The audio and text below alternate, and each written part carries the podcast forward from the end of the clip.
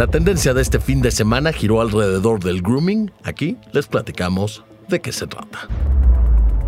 Soy Valentín Cataldo y vamos con N Diario, un producto de N Podcast. No olviden seguirnos, activar la campanita de notificaciones y entrar a las plataformas de N Este lunes 13 de noviembre, ¿la diferencia de edad no importa en las relaciones? Hablemos del grooming.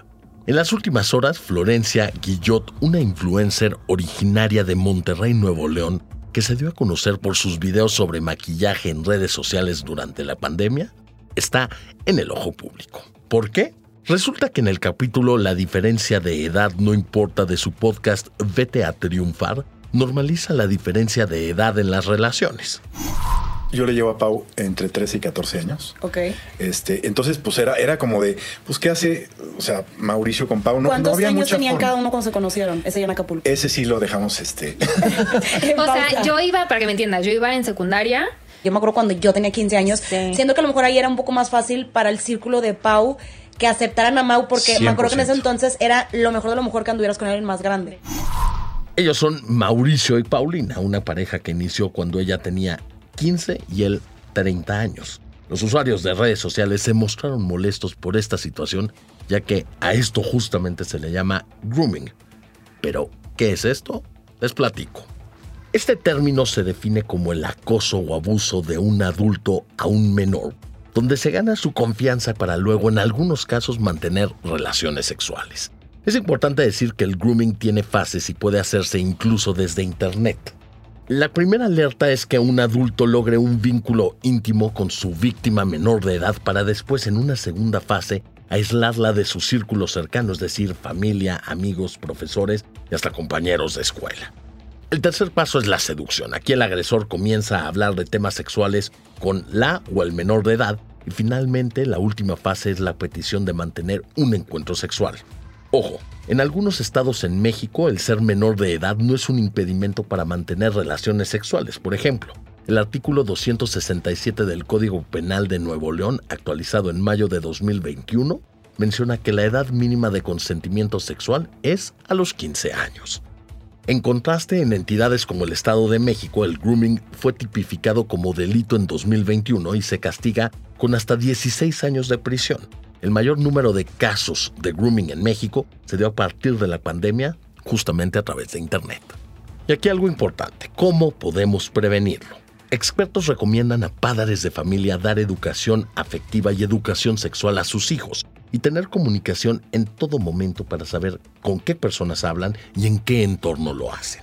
Seguidores de la influencer acusaron que el ejemplo de relación que se expuso fue ilegal y por esta razón se bajó el capítulo de todas sus redes sociales. Por este motivo la región montana salió a ofrecer una disculpa.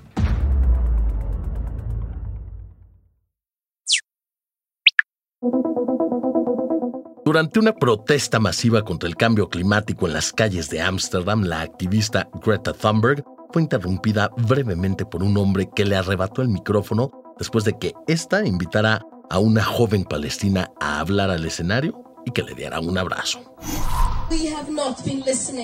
Escuchar las voces de aquellos que están siendo oprimidos y de aquellos que luchan por la libertad y la justicia.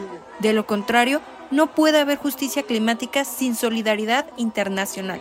He venido aquí para una manifestación climática, no para una opinión política. La actitud del hombre que fue bajado inmediatamente del escenario causó molestia entre los casi 70.000 asistentes. Esta es una de las marchas ambientalistas más grandes en la historia de Países Bajos. Después de que la seguridad se lo llevara, Thunberg siguió la protesta al grito de No hay justicia climática en las tierras ocupadas. Recordemos que desde hace semanas se registran manifestaciones a favor del pueblo palestino alrededor del mundo y este fin de semana se llevaron a cabo otras en Viena, España y Londres. Y es que a 35 días de que iniciara el conflicto entre Israel y Hamas, la Organización Mundial de la Salud informó que en las últimas horas de este domingo se perdió el contacto con el hospital Al-Shifa, el más grande ubicado en el norte de la franja de Gaza. Sin embargo, el gobierno israelí negó haber realizado cualquier ataque y acusó que jamás utiliza este hospital para sus necesidades militares. Por cierto, este lunes, en señal de luto por los más de 100 trabajadores de la ONU muertos durante este conflicto, la bandera de Naciones Unidas ondeará a media asta en todos los lugares donde tengan oficinas. Y díganme una cosa, ¿ustedes creen que una protesta de cambio climático es el lugar para fijar posturas políticas?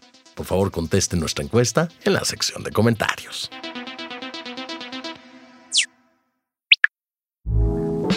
Y antes de despedirnos, el amor se respira en The Eras Tour, pues Taylor Swift dio una gran sorpresa en Argentina este fin de semana en uno de sus conciertos. Resulta que durante la presentación del sábado en el estadio River Plate, cambió la letra de una línea de su canción Karma para dedicársela a su novio, el jugador de la NFL Travis Kelsey, que estaba entre el público junto al padre de la cantante Scott Swift. Cuando el jugador la escuchó, se le vio emocionado según algunos videos de usuarios. Y es que Taylor parece estar en su mejor momento, pues apenas este viernes recibió seis nominaciones para la próxima ceremonia de los Grammy. Además se convirtió en la artista con más nominaciones a Canción del Año. Esto fue todo por hoy. Espero que tengan una gran semana y no olviden seguirnos, activar la campanita de notificaciones y visitar todas las redes sociales de. Nos escuchamos en el próximo episodio de N Diario, un producto de N Podcast.